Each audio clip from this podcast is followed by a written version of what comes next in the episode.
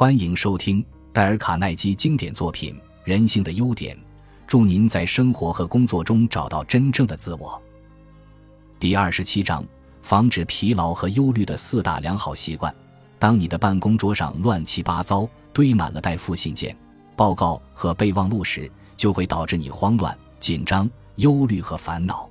良好的工作习惯之一：清理桌上所有文件，除非那些与手头所做工作有关的东西。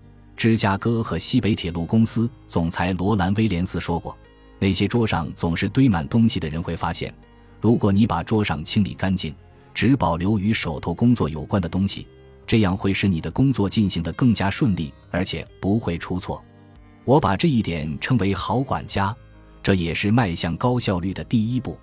如果你到华盛顿的国会图书馆参观，就会看到天花板上有几个醒目的大字。那是诗人波普所写的：“秩序是天国的第一要律，秩序也应是商界和生活的第一要律。”但事实果真如此吗？只要我们稍加留心，就会发现，很多人的桌上老是堆满了文件和资料，其中有些东西一连几个星期也不曾看一眼。一位新奥尔良的报刊发行人告诉过我，他的秘书有一天为他清理办公桌的时候。终于找到了失踪两年的打字机。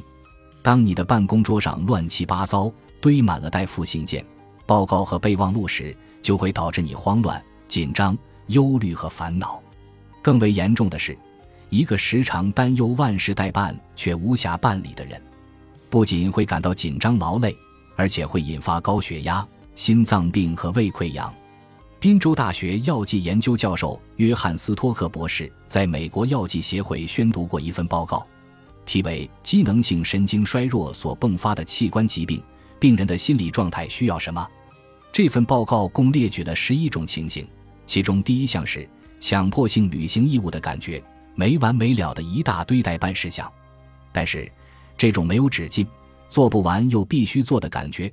又怎么可能凭借清理桌面这样如此简单的方法而加以避免呢？对连续不断的代办事件，真的必须处理完毕吗？著名精神病医师威廉·萨德勒提起过这么一件事：他有一个病人，就是用这个简单方法免除了精神崩溃。这位病人是芝加哥一家大公司的高级主管。第一次去见萨德勒的时候，整个人充满了紧张、焦虑和郁闷不乐。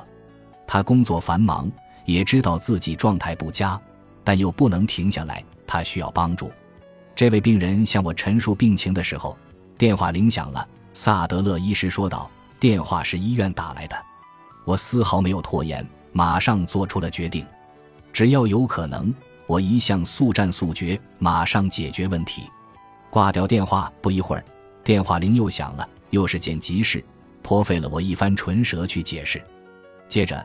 有位同事进来询问我有关一位重病患者的种种事项，等我说明完毕，我向这位病人道歉，让他酒后了。而这位病人却精神愉快，脸上流露出一种特殊的表情。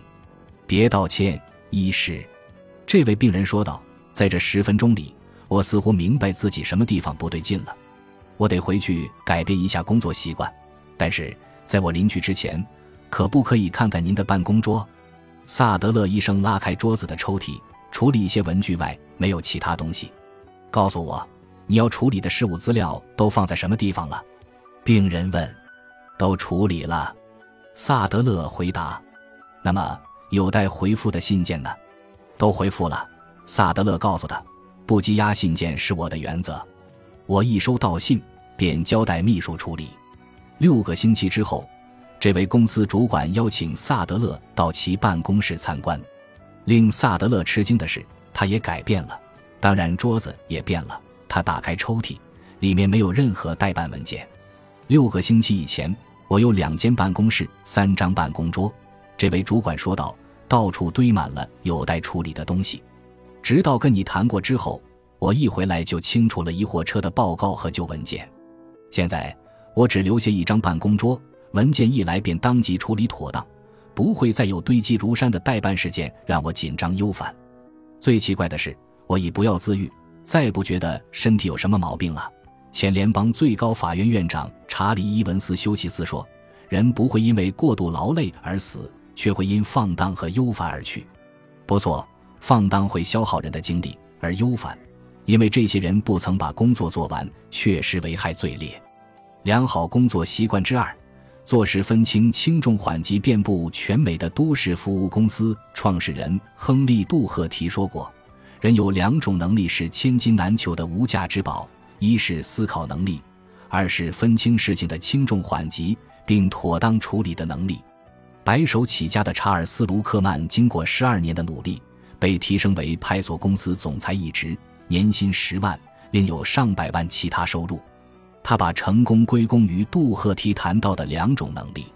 卢克曼说：“就记忆所及，我每天早晨五点起床，因为这一时刻我的思考力最好。我计划好当天要做的事，并按事情的轻重缓急做好安排。”全美最成功的保险推销员之一弗兰克·贝特加，每天早晨还不到五点钟，便把当天要做的事安排好了，是在前一个晚上预备的。他定下每天要做的保险数额，如果没有完成，便加到第二天的数额上去，以后依次推算。长期的经验告诉我，没有人能永远按照事情的轻重程度去做事。但我知道，按部就班的做事，总比想到什么就做什么要好得多。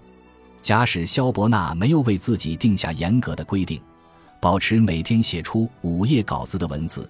他可能永远只是个银行出纳员，他度过了九年心碎的日子，九年总共才赚了三十块钱稿费，平均每天才一分钱。由于他一直把写作当成最重要的事去做，终于成了世界著名的作家。就连漂流到荒岛上的鲁滨逊也不忘每天定下一个作息表呢。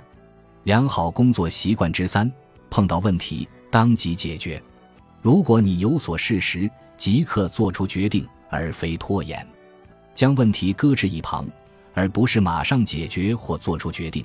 已故的 H.P. 赫维尔是我以前的学员，后来成为美国钢铁公司董事会的董事之一。